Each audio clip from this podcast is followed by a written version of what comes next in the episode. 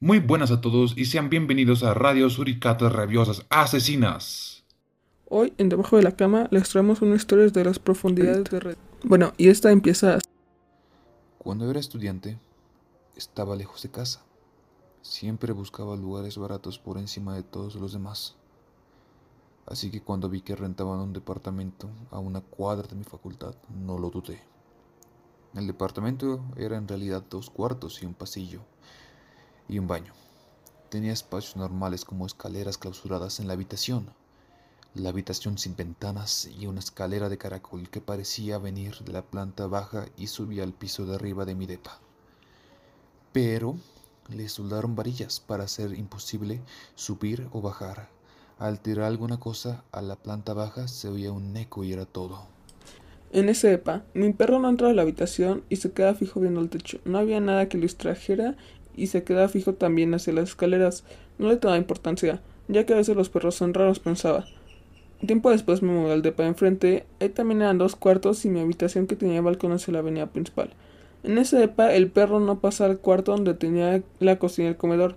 Aunque le puse el plato de comida ahí, él no ponía una sola pata en ese cuarto, ya que tenía que cargarlo para salir del depa y cargarlo de regreso, o si no, se quedaba fuera viéndome. Al estar en la habitación sentías que alguien pasaba por la cocina. Varios amigos volteaban, como buscando algo, y me decían, clarito vi a alguien pasar, pero estábamos solos. En una ocasión estaba ya tarde para salir.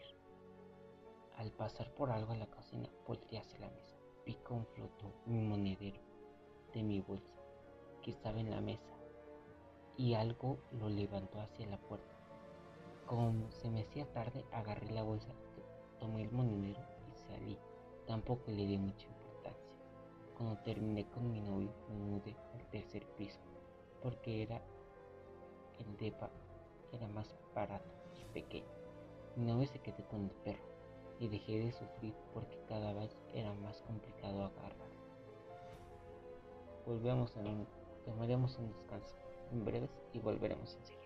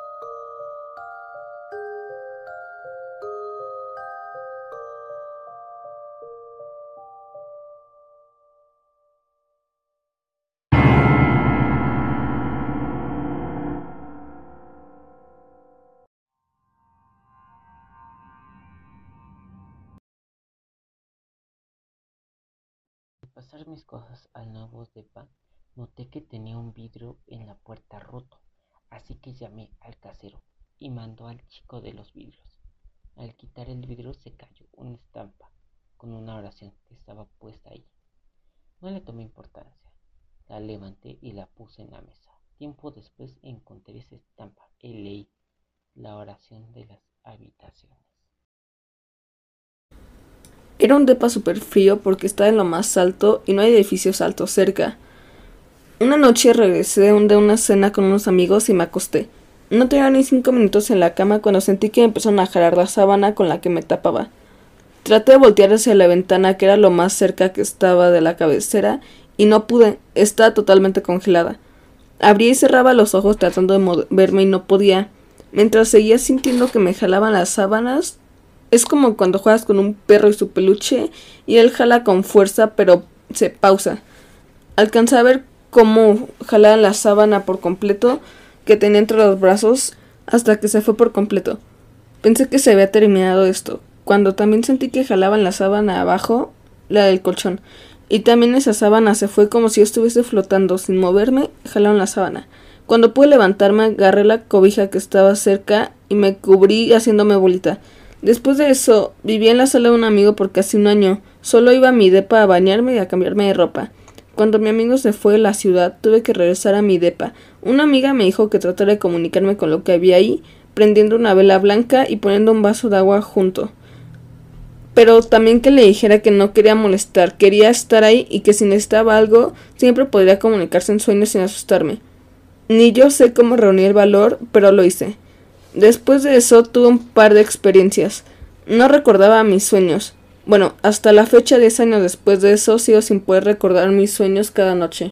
Una ocasión tomé una siesta después de comer. Me jalaron las piernas y sentí que me tomaron de los tobillos y me jalaron.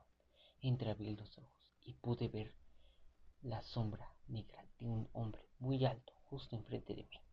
Aunque me había asustado bien, desperté medio de la cama, con las piernas afuera. Vi la hora y salí corriendo. Al estar en el taxi, recordé que acababa de pasar y se me puso la piel de gallina. En otra ocasión perdí un anillo y lo busqué por todos lados. Era mi anillo favorito. No recordaba dónde lo había puesto. Revisé hasta en la basura y nada. Al otro día apareció en la mesa. Cada noche. Llegó un momento en el que no pude seguir conviviendo con lo que fuese que estuviese ahí, entonces le pedí a mi mejor amigo que me buscara otro departamento y que me ayudara con la mudanza.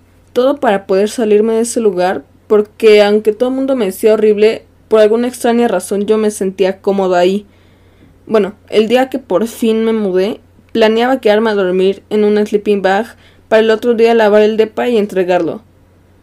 No sé qué fue lo que vio mi mejor amigo, pero el último viaje de cosas se puso súper pálido y me dijo que ya no volviera a regresar ahí porque eso que estaba ahí se había enojado y no sabía qué podía pasar. Es una historia interesante, pero ¿será verdadera? ¿Quién sabe? Solo eso lo sabrá la chica. Bueno, eso sería todo por hoy en Debajo de la Cama. Queridos radioescuchas,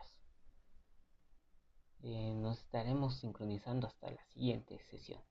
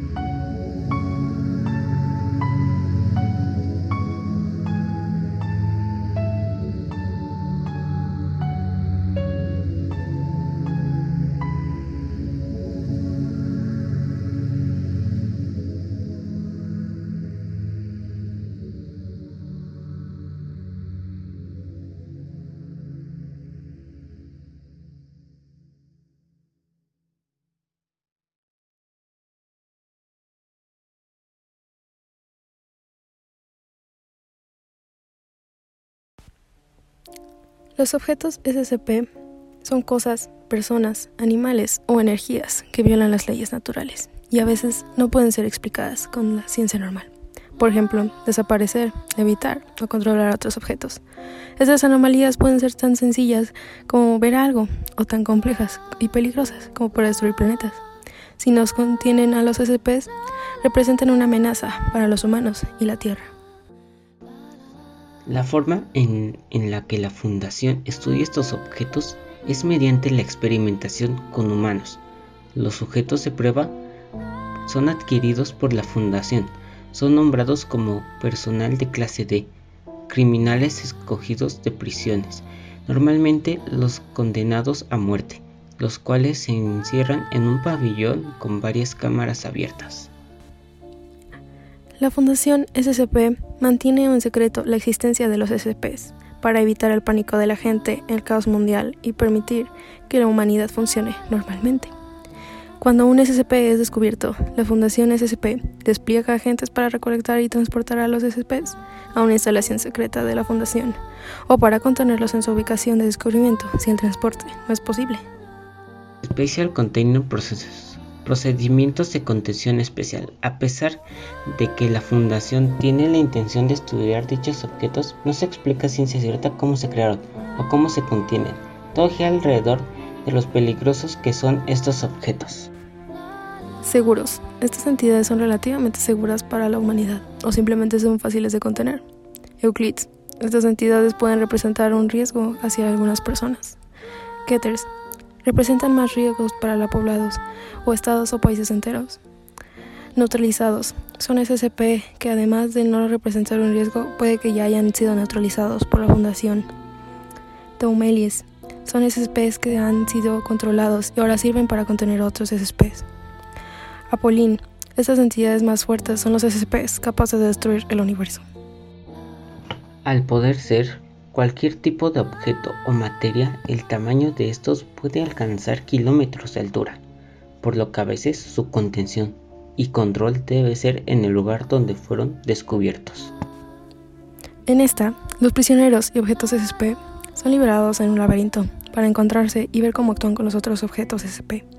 Rara vez una clase de sale vivo es asesinado por un objeto o por un agente de la fundación. Documentación para todos los SCPs bajo su custodia, que pueden incluir informes y archivos relacionados. Estos documentos describen a cada entidad e incluyen instrucciones para mantenerlos contenidos de manera segura. Al ser secreta, la existencia de los SCPs siempre va a ser negada y a veces la difusión de, esta información puede representar un peligro para quien la está difundiendo.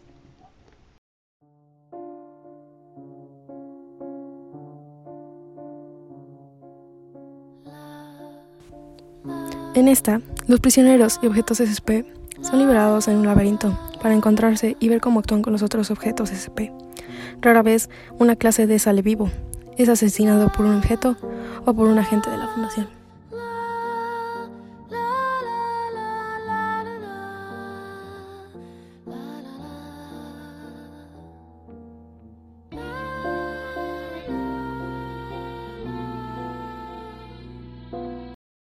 A continuación, un corte musical.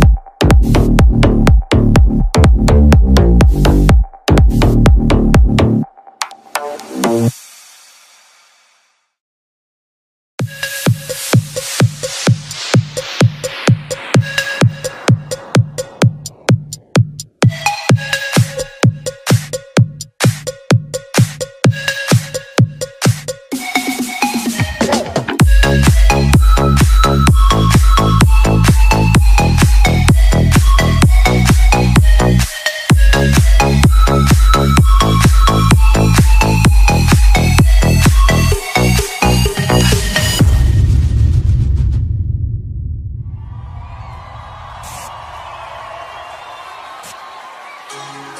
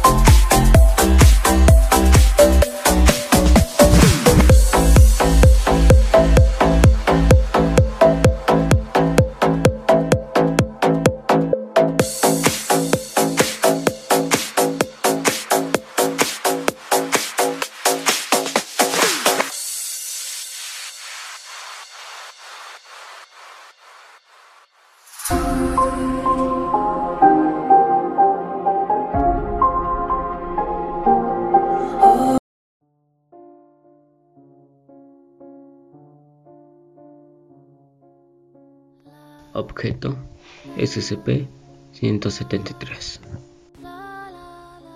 Objeto SCP-049 Esta entidad tiene la forma humanoide con una túnica negra y un aplico en la apariencia de un cuervo. Ambas están pegadas a su cuerpo. Este objeto pertenece a la clasificación Euclid. Este SCP tiene la capacidad de convertir a las personas que toca en zombies.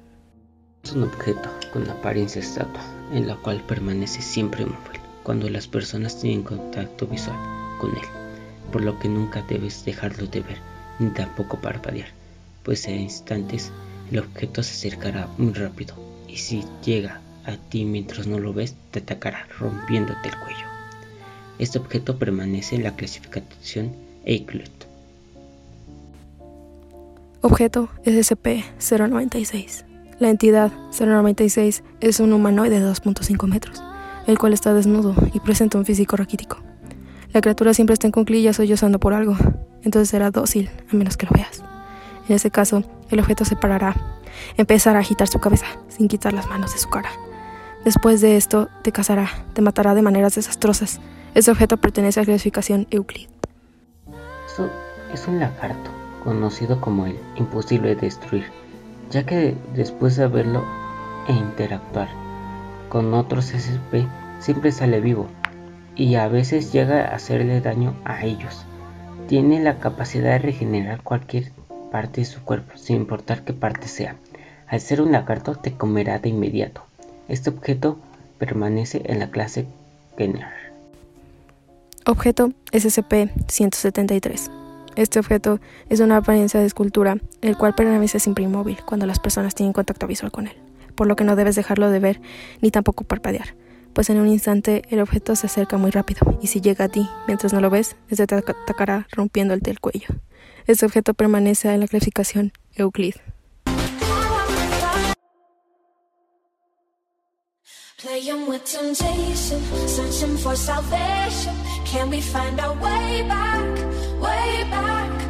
Caught up in confusion, need a resolution. Can we find our way back, way back? No more running, no more running, no more chasing. No more running now, I'm running out of patience. Caught up in confusion, need a resolution. Can we find our way back, way back?